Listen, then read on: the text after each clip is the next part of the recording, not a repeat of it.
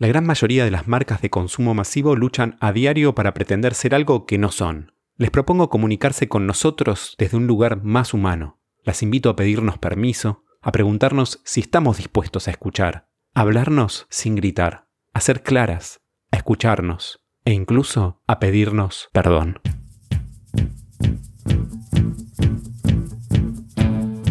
El diseño de packaging debe seducir, informar, entretener y hasta salvar el planeta.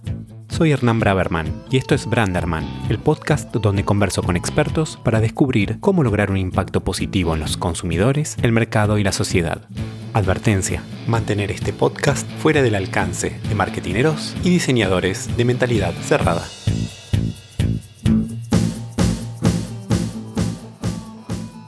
¿Cómo será el futuro del branding? Hoy tuve la oportunidad de conversar con María Spitaleri, una diseñadora gráfica argentina especializada en estrategia para la creación de marcas. María aprendió sobre consultoría, branding y gestión de marcas trabajando en agencias de diseño y branding locales e internacionales.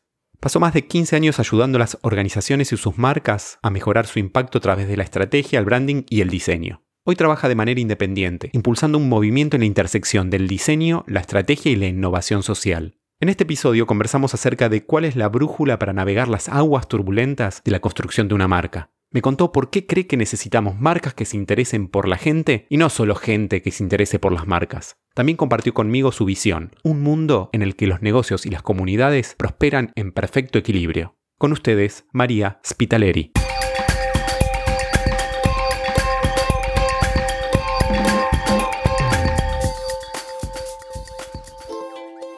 Mary, cada uno de nosotros es un contenedor de ideas, proyectos y sueños. Sin embargo, no podemos leer la etiqueta cuando estamos dentro del frasco. ¿Qué crees que dice tu etiqueta o qué te gustaría que dijera? Mm, me gustaría no tener una etiqueta, no necesitarla. Creo que si se ve lo que hay adentro y no tengo que explicar nada es mejor. A veces creo que desde que nacemos nos ponemos un montón de capas encima o de máscaras que nos van cubriendo y al final nos vamos desviando de lo que, somos. Si tuviera que decir algo, tal vez diría tratando de ser yo misma o, o algo así. Y viste que hay un momento en el que empezás a pensar, ¿qué estoy haciendo? ¿Por qué lo estoy haciendo? Lo mismo que hago con las marcas, que les pregunto estas cosas, eh, lo hago conmigo. Construir una marca es como un viaje. Comienza por definir dónde estamos y preguntarnos a dónde queremos ir. ¿Cómo fue el camino que te llevó a estudiar primero diseño gráfico y luego a dedicarte a la consultoría estratégica de marca? Fue un camino largo que se fue dando. Sí me acuerdo cuando empecé a estudiar que empecé diseño gráfico pensando que era como una manera de, de, expresarme a mí misma. Después cuando fui avanzando me di cuenta que nada que ver, que no tenía nada que ver conmigo, sino tenía mucho más que ver con el otro. Y a medida que fui avanzando me di cuenta que eh, era muy importante, o, más importante te diría, el pensamiento que hay detrás del resultado gráfico. Y en cada lugar en el que estuve trabajando fui dando cuenta que me gustaba más, me interesaba más crear espacios donde pudiera pensar, hablar, escribir de diseño, mucho más que hacerlo. Que en algún punto creo que es más importante esa parte que la ejecución. Vamos a hablar en este podcast poco quizás de diseño y más de marcas, estrategia, consultoría. ¿Cómo le explicarías a una persona que no se dedica a este mundo qué es una marca y qué es el branding? En principio, un poco como definición también accesible, creo que una marca es, o lo explicaría, como una construcción, una idea que, se hacen las personas en, su mente, que los hace pensar o sentir eh, determinadas cosas en relación a un producto una organización o una persona o lo que sea. Si pensamos en cuando vemos a una persona que no conocemos, esa primera impresión es un poco, nos ayuda a empezar a construir esa idea ¿no? en nuestra mente de esa persona que todavía no conocemos, que la construimos en base a lo que vemos, a lo que escuchamos, a, a los lugares a los que va, con quién la vemos. Tenemos suerte de, suerte o no, depende de quién sea, de conocerla en profundidad empezamos a darnos cuenta que eso que vimos o esa primera impresión es coherente con lo que empezamos a conocer más en profundidad de esa persona.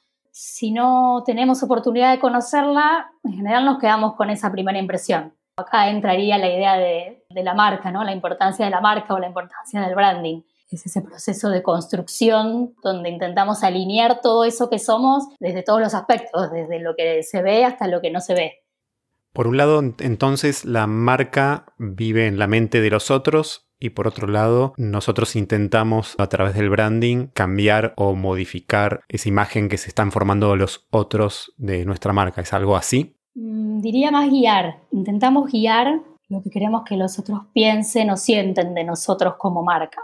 Creo que es una construcción igual que se da desde dos dimensiones, que no, no suceden solo desde un lugar, ¿no? No, suceden solo en mi escritorio en el que, o en la mesa en la que estamos, estamos tomando decisiones alrededor de la marca cuando la estamos construyendo no quiero hablar de consumidor, pero las personas también son una parte de la construcción de la marca, por eso el proceso de construcción de marca tiene una tarea muy importante en entender las personas también para las que estamos construyendo la marca. Creo que es un proceso que se retroalimenta, fluido, donde tratamos de entender a las personas para las que estamos construyendo. Ellos creo que a medida que la marca va evolucionando, las personas también van construyendo un poquito a la marca que nosotros empezamos a construir en un momento.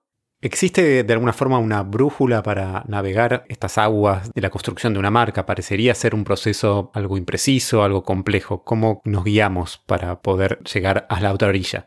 Creo que hay tantas, tantas maneras de, abordar los procesos como diseñadores de estudios o personas que estén detrás de la construcción. Hay un montón de modelos, marca, de procesos, de metodologías. Yo trabajo con algunas, trato en realidad de hacer una combinación de todas o, de las que creo que me sirven o con las que me siento más representada. Pero creo que esas no son más que herramientas. Si vos me preguntás cuál creo que puede ser una, una buena brújula eh, a mí me gusta mucho hablar de la coherencia. La coherencia, pensando en, es coherente esto que voy a hacer, esta decisión que estoy tomando con lo que soy, con lo que quiero que el otro entienda de lo que yo soy, con lo que quiero que sienta.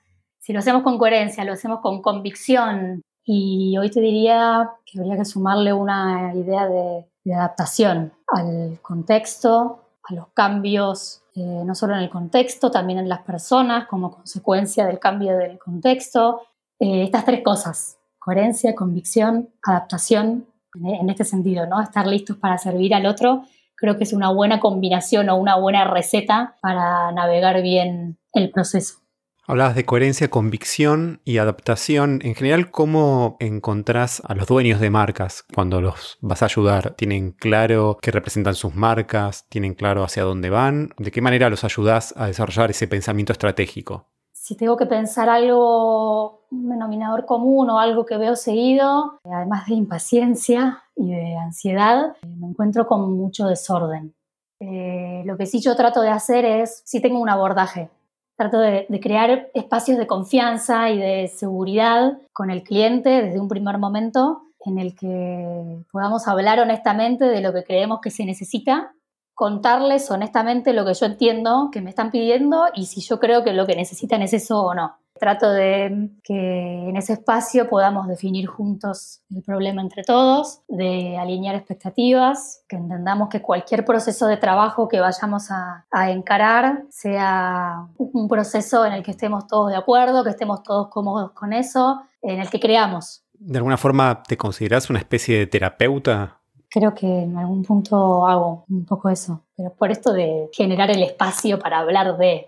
Vos me decías antes si el cliente, me preguntabas si el cliente tenía claro el problema y yo creo que sí, lo tiene claro, tal vez lo que es más difícil es ponerlo en palabras con suficiente claridad como para que el otro entienda rápidamente cuál es la manera de resolver el problema.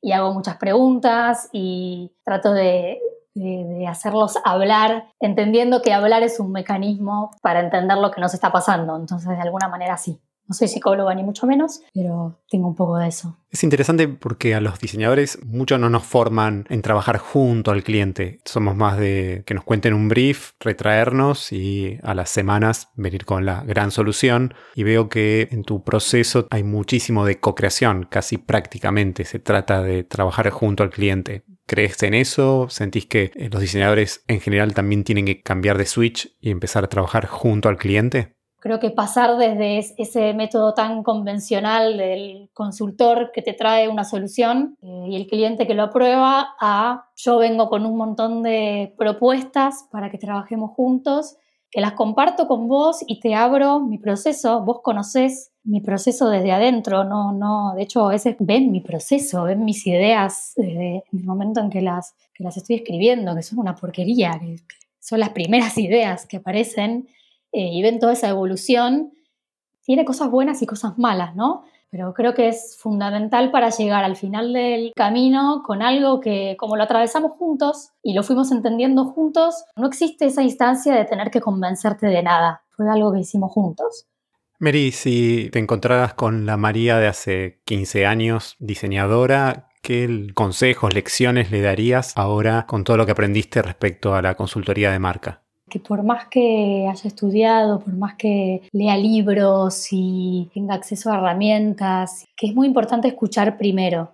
Hay algo que estoy aprendiendo últimamente que tiene que ver con la escucha activa. Vos me hiciste pensar en la diseñadora de hace unos años y esa diseñadora de hace unos años creía que tenía todas las respuestas por el solo hecho de haber estudiado una carrera y de estar frente a alguien que no tenía la misma formación y creo que, incluso con una formación o con formaciones distintas, incluso cuando me hayan llamado a mí para resolver un problema de diseño, creo que es fundamental escuchar al otro activamente escucharlo esperando aprender del otro, especialmente porque cuando estamos trabajando con marcas estamos aprendiendo cada vez según el problema del que se trate. ¿no? Lo bueno de, ser diseñadores o constructores de marca es que todas las marcas son diferentes y se tratan de distintas cosas o trabajan en, en diferentes industrias. Cada desafío es diferente y por eso requieren un proceso de inmersión.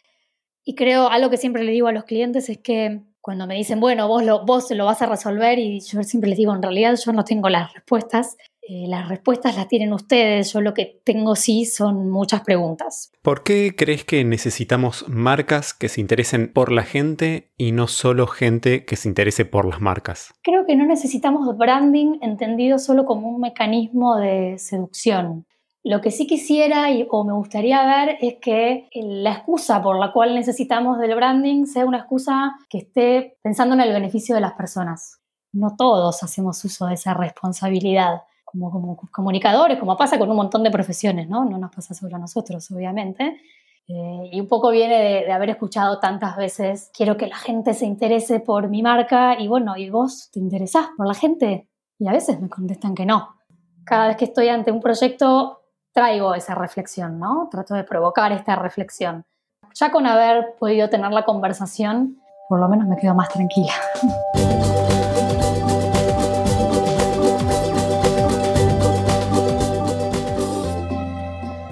Mary, en, en, este podcast nos enfocamos en marcas de consumo masivo y packaging me gustaría que eh, nos cuentes eh, algunos de los errores barra crímenes que ves eh, en cuanto a estrategia de marca que cometen este tipo de organizaciones. Sé si veo crímenes, creo que tiene esto de que no veo crímenes, creo que tiene que ver con que, a veces no creo que nuestro trabajo sea tan importante, pero sí podría hablar de lo que hago yo con mi propia marca que tal vez sí es como un, error, no sé si es un error. Eh, a veces creo que no hago con mi propia marca lo que le digo a los demás que tienen que hacer con la suya, un poco por decisión, no, no, no, no porque crea que la estrategia, la mejor estrategia para mi marca es la no estrategia, creo que tiene que, que involucra mucho también de esta transformación personal, esta búsqueda de, de alineación. A veces creo que no, que podría estar haciéndolo mucho mejor conmigo misma.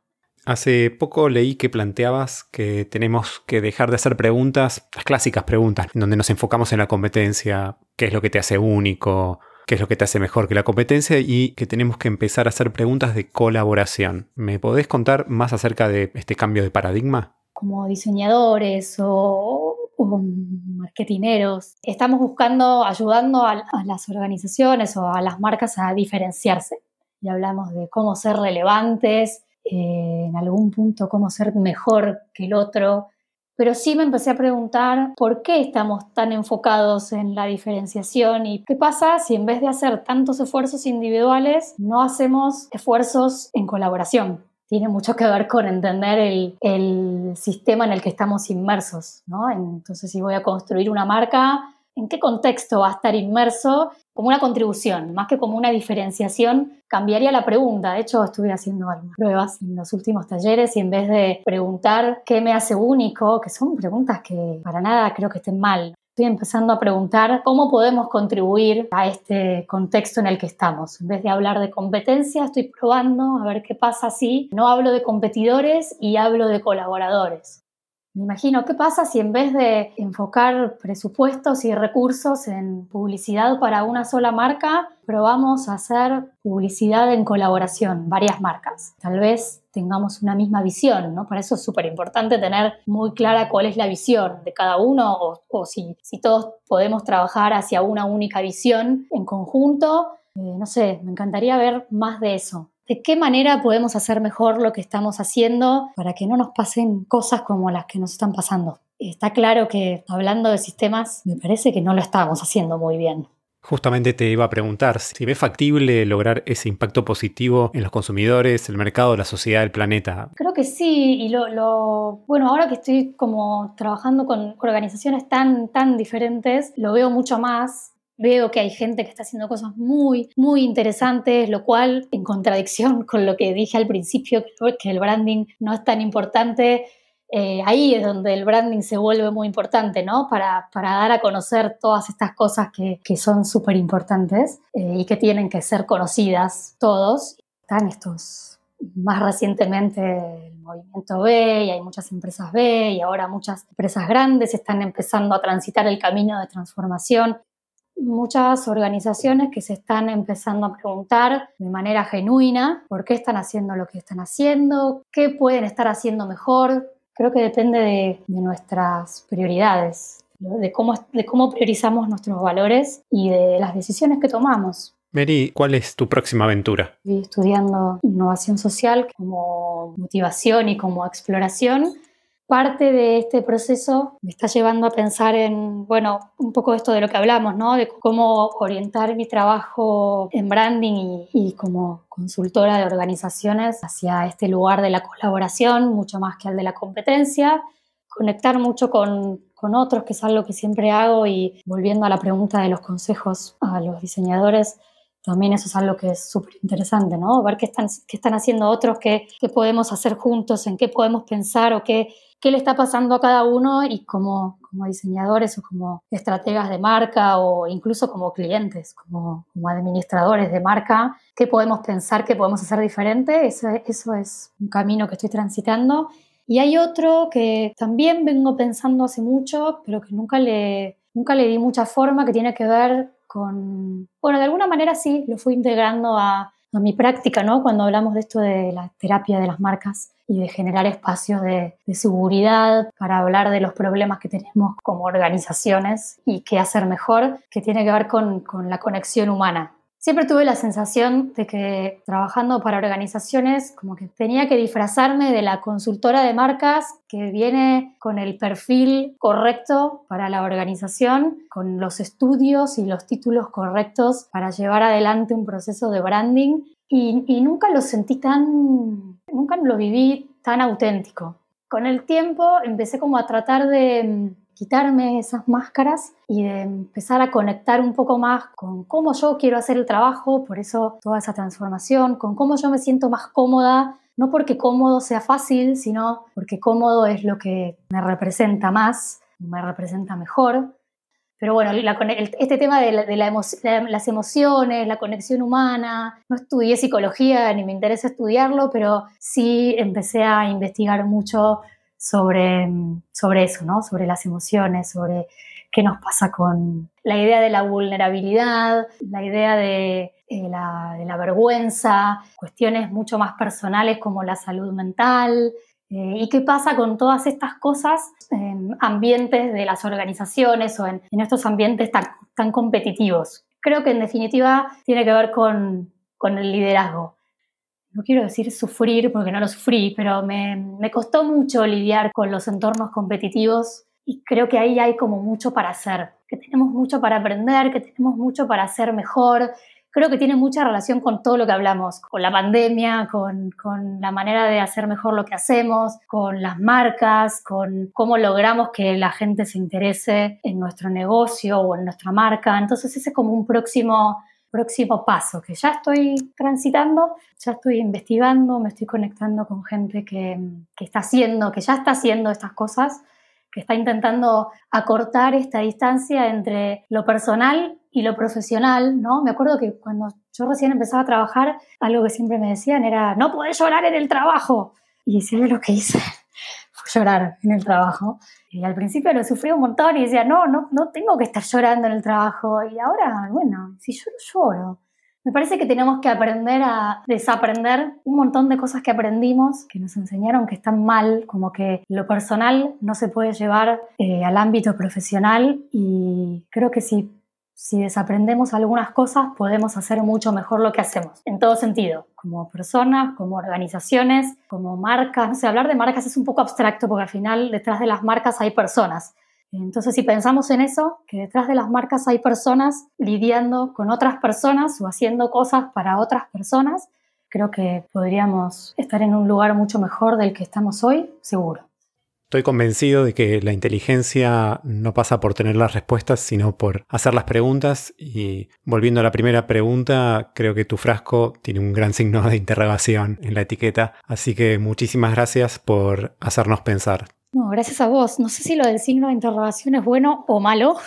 No hace falta que me lo contestes. Eh, no sé muchas cosas, tengo muchas preguntas y tengo muchas ganas de abordar el camino para responderlas, aunque no tenga las respuestas. Gracias a vos por dejarme hacer preguntas. Espero que hayas disfrutado tanto como yo esta conversación. Podés chequear las notas del episodio para ver todos los links relevantes. Te invito también a seguirme a través de la cuenta de Instagram y mi website branderman.design. Suscríbete al podcast en tu app favorita para no perderte el próximo episodio de Branderman, el podcast en el que te propongo descubrir cómo lograr a través del diseño de packaging un impacto positivo en los consumidores, el mercado y la sociedad.